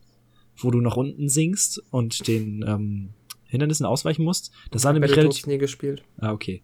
Ähm, ja, gab, gibt es auch, glaube ich, in etlichen anderen Ist Spielen. ein bisschen wie der heiße Draht, oder nicht? Ja, genau. Und ähm, du hast halt in diesem Ball wurde nämlich gesteuert, indem sich die beiden Spieler bewegt haben. Das heißt, wenn beide nach links gegangen sind, hat sich auch der Ball nach links bewegt. Und äh, je näher die Leute aneinander standen, desto größer wurde der Ball und je weiter auseinander, desto kleiner. Andersrum. Nee. Bin mir recht sicher. Meinst du nicht? Nee. Doch, stimmt, ergibt ja auch Sinn, weil du brauchst theoretisch auf. Ja, nee, okay, du hast wahrscheinlich recht. Ich weiß. und ähm, dann ging es halt äh, klassisch um Highscore-Jagd und auf dem Parcours waren noch extra Punkte, die man einsammeln konnte. Und das hat sehr, sehr viel Spaß gemacht und artete am Ende sogar ein bisschen in Sport aus, weil das wurde natürlich auch immer schneller. Und dann mussten wir so links, rechts, links, oben, ho, na, zusammen, größer, kleiner. Und äh, Mhm. das war eine sehr, sehr interessante Erfahrung. Das fand ich ziemlich witzig. Ja, das ist so Kategorie äh, witziges Partyspiel oder witziges Gesellschaftsspiel eigentlich. Ja. Mhm. Dann äh, Codex Bash von Alistair, habe hab ich schon ein bisschen erklärt. Eins meiner persönlichen Highlights äh, haben wir wunderbare Fotos auf Twitter gestellt. Ja, was und warst du? Was warst du für ein Tier? Kein Schweinchen. Ich war Sondern? ein Fuchs. Du warst ein Fuchs. Es geht um Colorina. Wusstest du das? dass Ich ein Fuchs war und kein Schweinchen? Ich hab's mir denken können, äh, nachdem wir das Spiel gespielt haben. Ja. Ähm, gemacht von vier Leuten. Ich lese mal die Namen vor. Miriam Komorek, äh, Adam, ach du, verdammt, Polnischer Name. Michnewitsch, Sven Detmers und Ben Nürnberg. Ähm, ich, äh, ich bin gespannt, wie das Spiel, ob, ob das Spiel es in die Wohnzimmer schafft. Das Konzept ist es, dass man ähm, Helme auf hatte, beziehungsweise so kleine Apparaturen, mit Farbfolien vor, vorm Gesicht. Und dann hatte man im Spiel, das war ein kooperatives Spiel, hatte man zwei Figuren, einen Fuchs und einen Hasen. Und man musste ein, ja, es ist ein typisches Jump and Run mit halt äh, Plattformen. Der Clou ist aber, dass die Plattformen eingefärbt wurden. Das heißt, ähm, ich konnte dann nur die roten Plattformen sehen und Pascal nur die blauen. Und dann mussten wir uns halt erklären, okay, wenn du jetzt hier zwei Schritte nach vorne machst, dann ist, dann fällst du nicht runter, sondern da ist eine Plattform. Oder du, der andere muss halt sagen, pass auf, da ist eine Lücke, weil auf meinem Bildschirm war dann irgendwie eine Plattform zu sehen, obwohl sie nicht da war. Und ähm, das führte dazu, dass man sehr viel miteinander geredet hat beim Spielen. Und ich bin sowieso ein großer Verfechter des Couch-Koops. Und da spielt das Ding nun mal direkt rein. Und das hat äh, sehr viel Spaß gemacht, auch wenn das eine Level, was wir jetzt spielen konnten, relativ schnell erledigt war. Mhm. Also ich meine, ähm, es war super cool und ich, ich denke jetzt gerade drüber nach, weil du gesagt hast, in die Wohnzimmer. Ähm, dieser Helm ist natürlich cool, aber es würden ja auch vollkommen diese ähm, Brillen, irgendwas. Brillen reichen, die, mit diesen ersten 3D-Brillen. Nur wahrscheinlich ein bisschen größer, dass man nicht irgendwie da. Und halt nicht in zwei Schielen. unterschiedlichen Farben. Ja, genau. Das stimmt. ähm, ja. Aber die Idee ist super. Hat sehr, sehr viel Spaß gemacht. Und es funktioniert besser, als ich gedacht hätte. Also man kennt das Ja. ja mit diesen Folien, mit diesen Sachen. Ähm, ja, war super. Ne, Wie gesagt, hat Spaß gemacht. Und ähm, dann hatten sie ausgestellt, Everybody's Gone to the Rapture. Hat, glaube ich, auch damit zu tun, dass man einer körperlosen Entität, Entität folgt. Das ist jetzt aber viel reininterpretiert. Ich habe keine Ahnung, ich habe es halt nicht gespielt. Ähm, Ich weiß, es hat auch. Ähm, habe ich jetzt auch nicht verstanden. Ich habe es ja durchgespielt. Ist ein äh, ziemlich cooles Spiel, wenn man halt Walking Simulator mag. ja. Mm. Jetzt der exakte Zusammenhang ist mir da jetzt auch ähm, am wenigsten klar geworden. Und dann haben wir ein kleines Spielchen gespielt, was sogar einen Award gewonnen hat. Pascal, welchen Award hat es denn gewonnen? Das Far Lone Sales. Den Newcomer Award. Yay, ich habe dir den Creative Gaming Award schon einmal kurz angesprochen. Da gibt es einmal das ähm, Most Innovative, Innovative Game, wenn ich mich richtig entsinne, heißt das. Äh, äh, Most Creative Game. Dann gibt es den Newcomer Award und den Audience Award. Ähm, und Far Lone Sales hat den Newcomer Award bekommen. Äh, was ich von dem, was wir halt kurz gesehen haben, äh, durchaus berechtigt fand. Du hast es gespielt. Ja. Ähm, genau, ich wollte es immer. Das ist jetzt unprofessionell, aber da müssen wir kurz durch. Okay. Genau, das war ähm, ein sehr cooles Spiel. Und zwar ist das so ein bisschen so eine ähm, postapokalyptische, vielleicht äh, so angehauchte ähm, Szenerie, wo du ein kleines Männchen spielst in so einem coolen, äh, kann man schon sagen, so Mad Max-ähnlichem Gefährt vielleicht? Mhm. Oder so. Ja, also so eine Art, ähm, so ein Wüstenschiff. Also du hast quasi. Es hat sehr viel Mad Max-Style, so ein bisschen. ja, genau. Du hast so ein riesiges Metallgefährt, das aber oben halt auch Segel hat. Und du kannst dann halt auch äh, so ähm, die Segel benutzen, um voranzukommen oder klassisch einen Motor. Und äh, das Spiel hat mich sehr an äh, Lovers in a Dangerous Space Time erinnert. Ich musste Was? deswegen gerade nochmal tippen. Lovers in a Dangerous Space Time. Kennst du das? Nein. Ähm, ja, vielleicht kannst du. Ja, brauchst du jetzt auch gerade nicht. Wobei, Ich google, ich google mal, erklär mal. Ähm, ich kann ja Genau. noch mal sagen, was mich an, an äh, Far sehr interessiert hat, war der Artstil.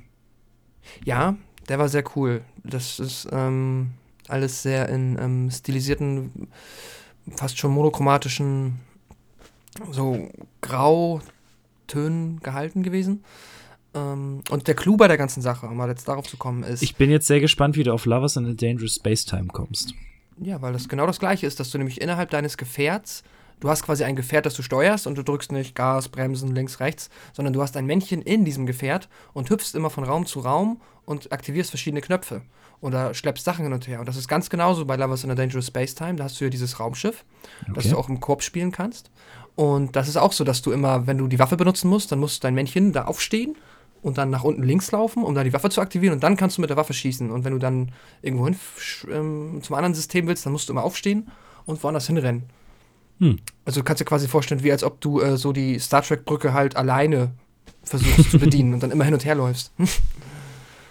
ähm, alle Offiziere gleichzeitig. Und so ähnlich ist es hier auch, dass du halt immer durch dein Fahrzeug hüpfst ähm, und dann Sachen irgendwo hin tust, um neue Energie zu bekommen. Oder halt auch ähm, dann ab und zu mal anhältst, um draußen Sachen aufzuheben. Äh, ja, war super cool. Ich habe es nicht so lange gespielt.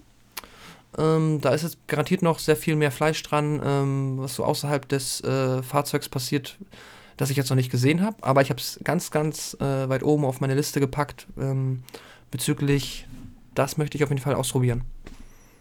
Ja, nee, das Nochmal in Ruhe. Ja, ich glaube, das braucht man dafür auch. Das hat, hatte eine sehr, sehr bedrückende Atmosphäre und ich glaube, das muss man dann auch alleine in Ruhe spielen. Genau, das stimmt. Ja. Ähm, Next up ist nämlich, wir haben es nicht gespielt, aber wir müssen es erwähnen, Dennis hat auch einen Award bekommen. Welchen denn? Ähm, den Most Creative Game Award. Und zwar Through. F-R-U bei, äh, also gemacht von Through Games. Ähm, Merkst du immer, wenn es das Erstlingswerk ist. äh, weiß ich gar nicht, ob das ein Erst Erstlingswerk war. Da wären sie doch im Newcomer Award. Naja. Ach, Through Games. Oh, ich bin ja, ja. auch schon wieder. Ja, kannst du halt vergessen.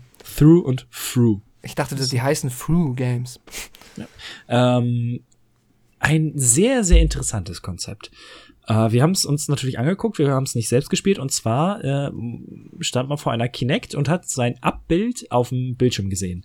Also die Umriss, genau. Genau, die Umrisse. Und man hatte eine kleine Figur, sah ein bisschen so wie ein Kabuki-Fuchs aus. Ja, aus einem Kabuki-Theater. Eigentlich auch recht hübsch gestaltet.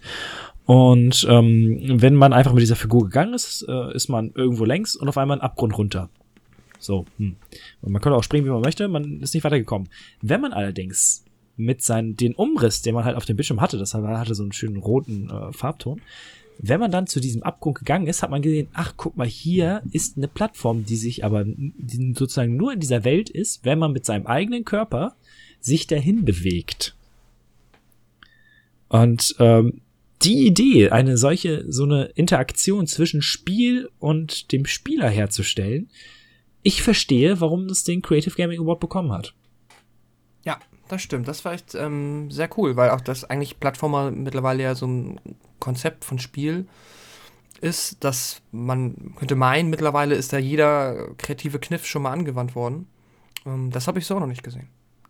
Und wie gesagt, wir haben es nicht angespielt, aber es sah sehr, sehr interessant aus. Und das war auch immer voll, das Ding. Da waren immer Leute dran. Ja. Also, ähm, scheint gut gewonnen zu haben. ähm, ja, ist echt cool. Ja, wo wir leider nicht zu sagen können, was aber ich fand sehr witzig außer Human Fall Flat. Das mit diesen beiden weißen äh, Menschenfiguren, die Physikpuzzles lösen mussten. Ja, da habe ich auch nur zugucken können. Das war immer besetzt, was vielleicht auch dafür spricht, dass es ein ziemlich cooles Spiel ist. Ähm, hat mich Hatte so, es sah ein bisschen nach Octodad aus, so von den Figuren und von den Bewegungen her. Ja, und da gibt es ja noch dieses, hast du da den Namen auf dem Schirm? Das Spiel, wo du auch diese, auch so farbige Figuren spielst, die so ähnlich aussehen? Nee, leider nicht. So, so ein bisschen, ist es nicht so ein Brawler-mäßig, dass man sich irgendwie Ja, du, genau. Muss? Du hast so eine Art, genau, so ein 3D-Gebäude oder irgendwas und dann musst du jemanden darunter schubsen sah halt, sah ganz hübsch aus, wie ein Koop-Puzzler halt. So ein bisschen. Mhm. Dass man, dass man irgendwo was runterschubsen muss, damit andere hochspringen kann und so Geschichten. Sah, sah recht unterhaltsam aus. Ähm, und dann eine sehr interessante Konzeption, und zwar von der HRW. Die Arcade-Automaten. Genau, das haben, die haben, ähm, das sind, äh, na, also die sind entwickelt worden von den äh, Studenten des Games Master hier an der HW in Hamburg. Und das sind ähm, quasi einfach nur Würfel, wo oben ein Bildschirm drauf, also ein Bildschirm drauf ist. Und äh, auf beiden, also auf zwei Seiten gegenüberliegend äh, drei Knöpfe und noch ein siebter Knopf, um das jeweilige Spiel auszuwählen. Und die waren, da gab es drei Stück von in der Ausstellung. Da hast du dich dann äh, mit einem Partner halt äh, in gegenüberliegende Sitzsäcke an so ein ähm, QT Arcade rangesetzt. Und dann hattest du da, lass mich lügen, sechs oder sieben Spiele, die sich halt alle sehr arcadig und nur mit drei Knöpfen haben steuern lassen. Da waren richtig äh, witzige und, und, kreative Ideen bei. Und äh, jedes Spiel war ein ähm, Versus-Spiel. Also du hast dich quasi immer mit dem gegenüber duelliert. Und die Knöpfe waren auch halt so richtig so diese ne, Knöpfe, die man auf klassischen Arcade-Automaten haben. Also die so richtig Spaß machen, auch so Peng, Peng, so Knopf, Knopf. Welches hat dir am meisten Spaß gemacht? Mmh ich glaube, vom Nervenkitzel, weil ich die ganze Zeit angespannt war, das, wo du dich ähm, so mit zwei ähm, Cowboys duelliert hast und halt immer den Moment abwarten musstest, wo klack, man jetzt ähm, was, äh, also quasi schießen darf und wer schneller ist, hat gewonnen. Mm, und ich glaube aber am besten hat mir das mit den, ah, das, dieses Rhythmusspiel, wo du so auf drei Ebenen so ein Muster hast, das dir entgegenkommt und dass du schnell klicken musst. Mhm. Was mochtest du am liebsten? Die Panzer, weil ich fand, das hatte die, die, ich war total beeindruckt davon, wie man mit drei Knöpfen eine doch durchaus komplexe Steuerung hinbekommen kann. Dafür sind Panzer halt auch perfekt, ne? Du hast dann meistens ja. nicht mehr linke Kette, rechte Kette, schießen. Ja, und das hat sehr, sehr gut funktioniert. Und ähm, auch weil ich dich da zweimal einfach fertig gemacht habe. Ja. ich war sehr verkatert an dem Tag. äh, ja, äh, Oh, jetzt kommt mein Französisch natürlich. Äh, la discipline du rectangle? Rectangle? Weiß es nicht. Es klingt immer französischer, wenn man Adieu, adieu, adieu. Ja, kannst du es aussprechen? Äh, la discipline de rectangle? Nein, kann ich nicht. Äh, ist im Grunde genommen ähnlich wie dieses Closer gewesen, dass man ähm, in einem Raum stand und sich herum ein, ein Rechteck und da musste man versuchen, in diesem Rechteck zu bleiben und das ist mal größer, mal kleiner geworden, hat sich nach links und rechts bewegt. Also relativ ähnlich. Genau. Also eigentlich ein recht simples Prinzip. Das, ähm, ja, du hast einfach halt davor gestanden und musstest immer dich halt bewegen und umso länger du ähm, nicht an die Außenseiten gekommen bist, hast du, umso länger hast du, umso mehr hast du Punkte bekommen. Hm. Also quasi auch so ein bisschen arcadig. Aber da kann man halt auch, viel, viel mehr gibt es dazu auch nicht zu sagen. nee. Ähm, Lost Ever hatten wir schon. Und, oh, oh, oh, oh. Was hieltest du denn von Metrico Plus? Äh, oh, jetzt hast du ein bisschen. Okay. Ähm. Metrico Plus. Oh, das war das toll. Das Rätselspiel mit den Infografiken. Ja, das war toll. Oh Gott, aber das darfst. Ähm, da lasse ich dir gerne die Beschreibung. Oh Gott. Ähm, ähm, es war ein Jump and Run. Ähm, also so als gröbste Idee und gleichzeitig ein Puzzlespiel. Denn man war in der, ich glaube, das ist der feuchte Traum als jeden BWL-Studenten, ähm, in einer Welt unterwegs, wo es nur Grafiken mit Prozentanzeigen gab. Und das erste Mal, als wir da dran sind, waren wir so, was soll das hier? Wir haben nichts gerallt. Und dann habe ich es nochmal resettet und dann ist man so ein bisschen reingekommen. Und zwar war in jedem Bildschirm gab es andere Regeln. Und äh, die, da gab es halt, die herauszufinden. Und das war so abgedreht. Da musste man mal, ähm, um eine Plattform hochzubringen, immer wieder hochspringen. Und wenn man dann allerdings nach vorne gegangen ist, hat sich ein anderer Balken, ähm, auf den du eigentlich gehen solltest, nach hinten verschoben. Das heißt, du musstest es so timen, dass du hoch genug springst oder oft genug springst und dann immer gleichzeitig springen und nach vorwärts gehen, damit du halt nicht runterfällst sondern rechtzeitig an diesen, an diesem Punkt ankommst. Und ich hatte vorhin gesagt, dass ich nicht gut in Rätselspielen bin.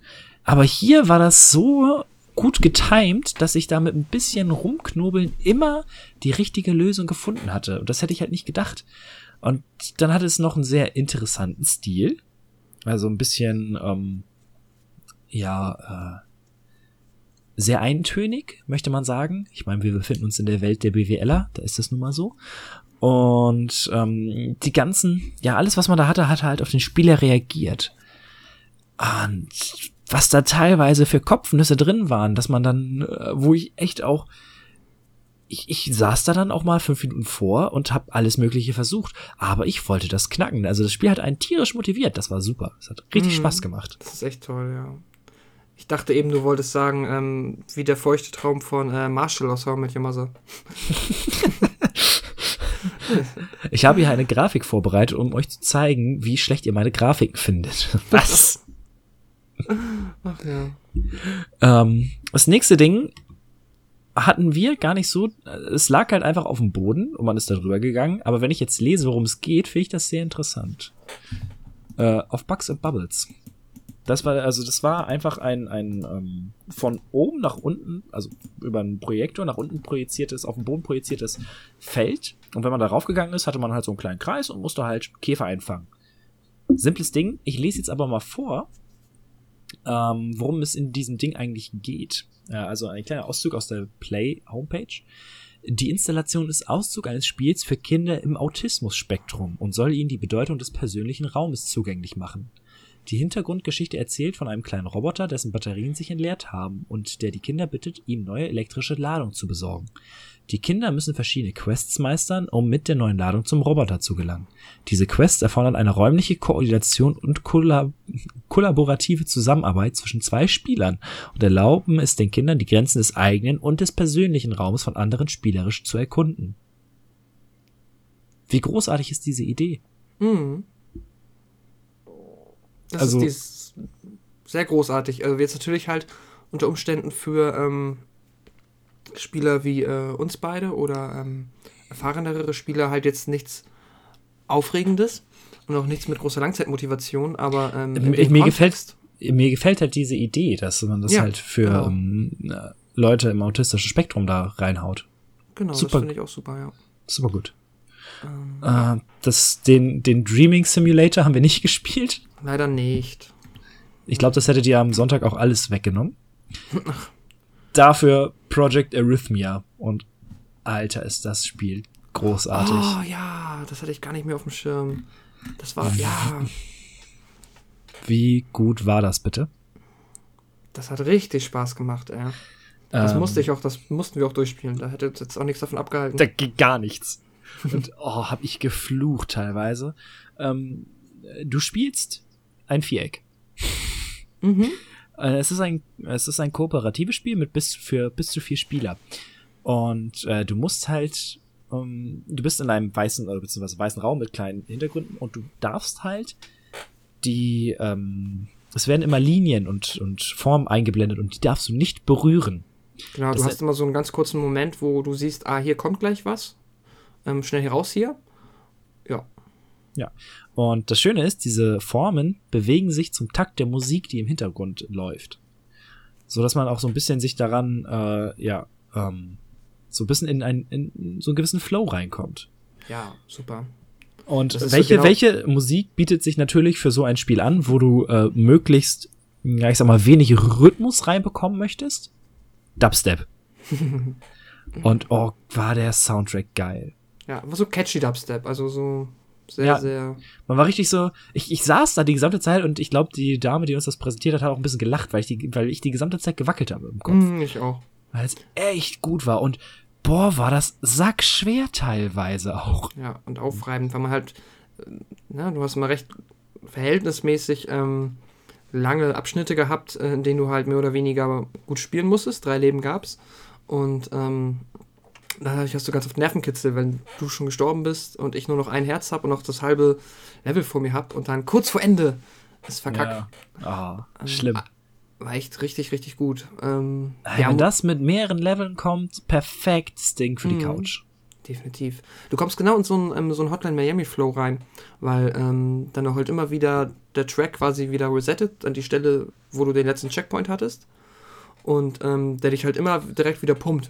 Du ja. hast immer direkt Bock jetzt, okay, und go, go, go. Und das ist halt auch dieses tolle Prinzip von diesen schnellen ähm, Trial-and-Error-Games, wie halt auch Hotline Miami, dass du halt ähm, immer nach und nach, okay, das kenne ich jetzt, das kenne ich jetzt. Du lernst Man lernt immer, es auswendig. Genau, bis zu einem Punkt, wo du halt immer hinkommen musst. Und das ist cool, weil du dann auch immer genau weißt, okay, jetzt da in der Mitte der Teddybär, okay, links, bam. Und jetzt oben, unten, unten, oben, oben, unten, unten, okay, alles klar. Und jetzt immer eine Ecke lang, okay. Ja. Supi. Ähm, ein Spiel, wo wir uns zuerst gewundert haben, warum es ausgestellt wird. Rogue Legacy. Genau, ein Spiel, das Matze und ich schon zu Genüge, glaube ich, letztes Jahr auch auf der Playstation gespielt haben. Ja, also du zumindest, ich hab's nicht so lange gespielt, wie ich eigentlich gedacht Ich hab's, hätte. ich hab's bei dir zum ersten Mal gesehen, ich hab's dann tatsächlich durchgespielt. Ähm, dir wurde aber gesagt, warum es ausgestellt wurde, ne? Genau, weil, ähm, und im Endeffekt war es dann auch recht offensichtlich. Äh, ging darum, dass äh, Rogue Legacy ist ein Roguelike-like oder Roguelike-Game, in dem du ähm, quasi eine ganze Familie ähm, an Charakteren spielst und dann immer wieder in eine Burg hineingehst und dich dann dort so in klassischer äh, ja, 2D-Plattformer ähm, Schnetzelmanier dich durch diese Burg begibst, um dann diverse Bosse zu besiegen, Geld zu sammeln, um besser zu werden und so weiter. Aber der eigentliche Clou, weshalb das jetzt hier auch von der Thematik äh, zu der Ausstellung gepasst hat, ist der, dass du jedes Mal, wenn du stirbst, ähm, bekommst du quasi einen Nachfahren der Figur, die du gerade gespielt hast. Und jeder dieser Nachfahren hat eine ähm, Behinderung, ähm, die quasi sich auf das Gameplay oder das Gameplay für den zukünftigen One auswirkt. Das kann dann zum Beispiel sein, ähm, natürlich, also fik fiktive Fantasy-Spaßbehinderung, ähm, sowas wie jetzt verquerte Schwerkraft, Das haben wir ja zum Beispiel auch beim im letzten Podcast erwähnt. genau, oder farbenblind. Ähm, Das war auch immer gut. ja, und ich weiß gar nicht, es fällt, fällt dir noch ein paar ein? Nee, ich hab's auch sehr, sehr lange nicht mehr gespielt. Ja, das geht mir. Ich habe es auch schon vor über einem Jahr, glaube ich, durchgespielt. Ähm, oder circa einem Jahr. Ja. Ähm, ähm, aber deswegen, ich glaube, das kennen auch viele. Es gibt jetzt noch ähm, vier Spiele, wovon wir keins richtig gespielt haben. Deswegen, ähm, aber ein Spiel noch relativ interessant ist. Ich nehme die anderen drei mal kurz äh, dazu. Äh, The Temple of No, ein, wie nennt man das? Twine? Game? Twine Game, ja, ist ein Text-Adventure. Genau, wo man mit wo man ein bisschen interaktiv. The Unstoppables, wo man eine ähm, Gruppe von ja, Beeinträchtigten spielt, also Blinde, jemand mit einer, einer Gehbehinderung und ähm, die müssen ihren Blindenhund fi- wiederfinden. Sehr Das hab offensichtlich. Ich nicht mal gesehen. Das, das war auf dem iPad, glaube ich. Ach doch, natürlich, klar. Und dann jetzt habe ich es auch gesehen. Ja, stimmt. Und noch eine äh, Virtual Reality äh, Erfahrung. Äh, Unter anderem konnte man Bogen schießen. Ja, stimmt. Haben wir halt nicht ausprobiert. Äh, Ich bin so, so nicht so der Fan von äh, VR, deswegen ist jetzt auch nicht so gejuckt. Allerdings gab es eine Sache, ich hätte es gerne gesehen, ich hätte es gerne gespielt, aber ähm, auch immer eine fette Schlange vor, hat auch den Audience Award bekommen, relativ offensichtlich, wieso? Ein Streitwagen-Simulator. Ja. Ähm, ja, ist jetzt eigentlich egal. Also, Soll ich erzählen? Oder? Ja, ja, mach mal. Ähm, ja, ähm, du spielst ähm, ähm, ja, mhm, klassischen Streitwagen, äh, der dann, oh Gott, eine Sekunde, Du musstest Rennen fahren. Rennen fahren, genau, auf einem äh, Holzgestell, der dir dann quasi einen Streitwagen simuliert hat. Du hast eine VR-Brille aufgesetzt und ähm, hattest dann noch eine Art Lasche, also so eine Art, ähm, wie sagt man, wie heißt das, dieses... Peitsche. Ähm, nee, eine Peitsche ist es, glaube ich nicht, das ist dieses Zaumzeug, das du vorne am Pferd festmachst. Ich habe echt wenig Ahnung von Pferden. Und aber wenn du das links und rechts hältst, dann kannst Pascal du Pferde, Woroschk hat wenig Ahnung von Pferden. ja, ähm, kannst du die Pferde lenken. Naja, ähm, so steuerst du deinen Streitwagen. Und das äh, ganz Witzige dabei ist, dass äh, unter diesem Holzapparat, auf dem du dich dafür stellst, ähm, so, eine, so, ein, ja, so ein Motor ist, der halt das alles vibrieren lässt. Was da natürlich halt dann zur Immersion beiträgt. Ähm, ja, hätte ich eigentlich wirklich, wirklich, als ob man über eine Schotterpiste rum, rumfährt. Und Genau. das hat dann natürlich diesen Entertainment-Charakter, weswegen ja auch ähm, letztes Jahr dieses, dieses äh, Jousting-Spiel da den Mhm. Award, den Audience Award bekommen hat. Es ist natürlich für kleine Kinder das, der Hammer. Ja. Definitiv. Und äh, es, es wurde auch von äh, Studenten der HAW wieder gebaut. Ist ein geiles Teil. Äh, Würde ich mir nie im Leben zu Hause hinstellen, aber eben gerade für solche Anlässe super cooles Ding. Ja. Ja, das ist doch nichts für zu Hause. Das ist für Events. Das ist cool. Ähm, Das heißt, bei eurer nächsten Hochzeit spielt ihr erstmal eine Runde Streitwagen-Simulator, baut den irgendwo hin, und danach rennen alle durch die Gegend und versuchen, die, die äh, Button Power Rangers zu treffen. das stimmt. Es wollte ich eh nochmal sagen, das finde ich nämlich ähm, eine Sache, die ich sehr cool finde an dieser Ausstellung und auch, dass so viel ähm, äh, sehr junges Publikum dort zugegen ist. Äh, dass halt nämlich auch dann jetzt, sag ich mal, Kinder und Jugendliche halt auch so abseits der ganzen ähm, Mainstream-PR-Maschinerie, also das, was du quasi durch Fernsehen und anderen Sachen an ähm, Videospielen präsentiert bekommst, ist dann ja ganz viel äh, Free-to-Play, also so, was man halt sieht, oder AAA. Und hier bekommen die dann einen Einblick in, ähm, äh, ja, sagen wir, viel diverseres Angebot an Videospielen. Mhm. Ähm, und das mag ich sehr, dass da ähm, vielleicht auch so, so bei vielen Leuten dann mal so das, die Erkenntnis quasi ähm, sich breit macht, ah, es gibt mehr als äh, Call of Duty und das, was weiß ich, Free-to-Play-Handyspiel. Deswegen hätten sie ja nichts Besseres machen können, als ins Rathaus zu gehen. Ich meine, es ist ja auch letzten Endes ein riesiger Tourismusmagnet. Genau, das stimmt.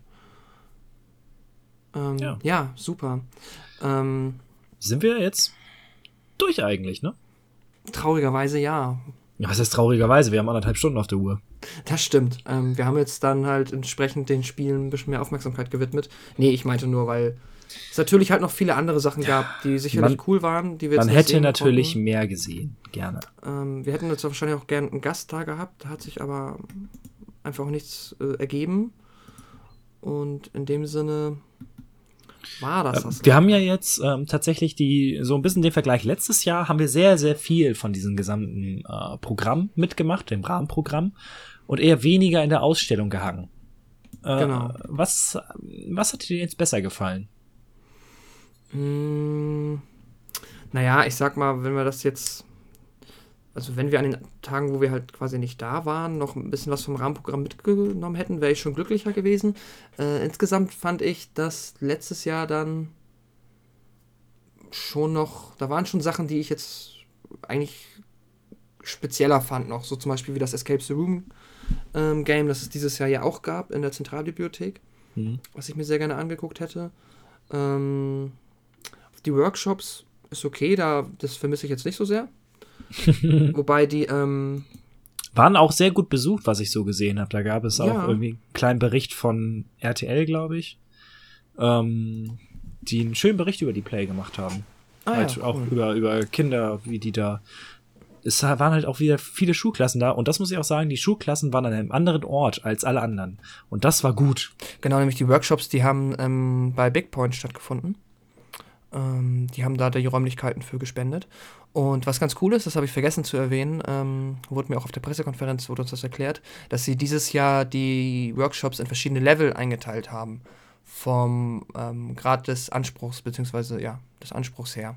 Dass du quasi dann halt sagen kannst, ne, wenn du halt noch so ganz am Anfang bist, gehst du in Level 1 Workshop, wenn du vielleicht schon bisschen älter bist oder so dich für ein bisschen gehobenere Themen interessierst, jetzt sehe ich hier gerade Dramaturgie für Games, wäre Level 2 gewesen. Mhm. Ähm, Level 1 wäre sowas gewesen wie ähm, Blind Let's Play oder Design Your Own Character Dress. Ähm, das fand ich ganz sympathisch. Ähm, ja. Und ich glaube, gerade so hier bei Level 3 gäbe es dieses Jahr auch durchaus ein paar Workshops oder auch durch die anderen Level äh, gegeben, die mich interessiert hätten. Ich wollte gerade sagen, wir nehmen nur das anspruchsvoll. Nee, das, das wollte ich jetzt gerade noch relativieren. Ähm, ähm, genau. Das ist halt schon schade, dass man gar nichts gesehen hat. Also ich glaube, ich finde es immer gut, wenn man von allem etwas mitbekommt. Und ja, das war dann halt dieses Jahr leider nicht so. Aber ich hoffe, nächstes Jahr kriegen wir da wieder mehr mit und können euch dann auch ähm, einen breiteren äh, und ausführlicheren Einblick in das Festival gewähren. Denn dass wir wieder hingehen, steht eigentlich fest, oder? Ja. Also ich finde, das ist eine der schönsten Institutionen, die wir hier so haben, die was was was mit Videospielen zu tun hat und ähm, auch von der Orga her, von den Gästen, von dem Rahmenprogramm. Es ist so eine fette Veranstaltung. Ja. Es, es gefällt mir, es gefällt mir wirklich wirklich gut und die Leute, die das machen, sind auch alle mit Herzblut dahinter. Muss dazu vielleicht auch halt auch erwähnen, dass das eine ähm, nicht kommerzielle Veranstaltung ist. Ähm, was das halt auch einfach nochmal von anderen Veranstaltungen dieser Art oder für ähnliche Zielgruppen abhebt. Ähm, das finde ich auch sehr angenehm. Ja. Man hat einfach nicht, ähm, naja, es ist einfach ein anderes Gefühl, wenn man da ist. Wenn du verstehst, was ich meine. Du hast nicht so das Mhm. Gefühl, hier wollen mir Leute nur irgendwie ähm, den geilen Scheiß verkaufen und die Produkte, hinter denen das größte Budget steht oder die großen Namen, die bekommen dann auch die größte, ähm, den größten Platz, sich zu präsentieren. Sondern das ist hier einfach, zum Beispiel in der Ausstellung, einfach so gewesen, dass halt wie es passt, ne? So, Ja. du, du brauchst Rogue Legacy jetzt nicht irgendwie auf der 5x5 auf dem, auf der großen Beamer-Leinwand. Ähm, und dann wird das halt so gemacht, wie es passt. Und das finde ich halt sehr sympathisch. Ja, und auch ähm, die, äh, das, was wir jetzt bei den Vorträgen mitbekommen haben, dass die dann ähm, auch die äh, Partnerschaft, diese Medienpartnerschaft mit Rocket Beans weiter aufrechterhalten, finde ich super. Ähm, und ja, das finde ich alles sehr angenehm. Da stimme ich dir zu, dass das sehr, sehr cool ist von der ja, Art, wie es ist. Äh, packen wir es dann? Ja, das können wir machen. 90 Minuten. Das ist eine angenehme Länge für so einen halben Podcast. Genau, ist auch eine runde Sache. Ähm, ja, dann bleibt mir nichts zu sagen, außer äh, danke, dass ihr zugehört habt. Danke für die Veranstalter bei der Play, dass wir wieder dabei sein durften. Es war uns eine Freude. Ähm, freut euch auf den nächsten großen Podcast, wenn es um die Comics geht. Hört ansonsten nochmal in die äh, 40. Kinowoche rein. Die hat mir persönlich bei der Aufnahme sehr, sehr viel Spaß gemacht. Ich hoffe, das hört man. Und ansonsten bleibt mir nicht mehr viel zu sagen, außer äh, perlenbehangender Pascal, es hat mich gefreut, dich äh, wieder zu hören. Äh, jawohl, äh, machtvoller Matthias. Mich auch. Ich, ich hatte Moderator Mat Matze am Anfang gesagt, aber äh, machtvoll gefällt mir auch sehr, sehr gut.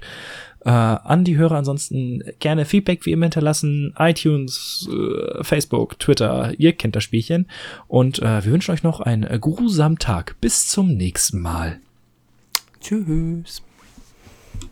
Zap. Perfekt.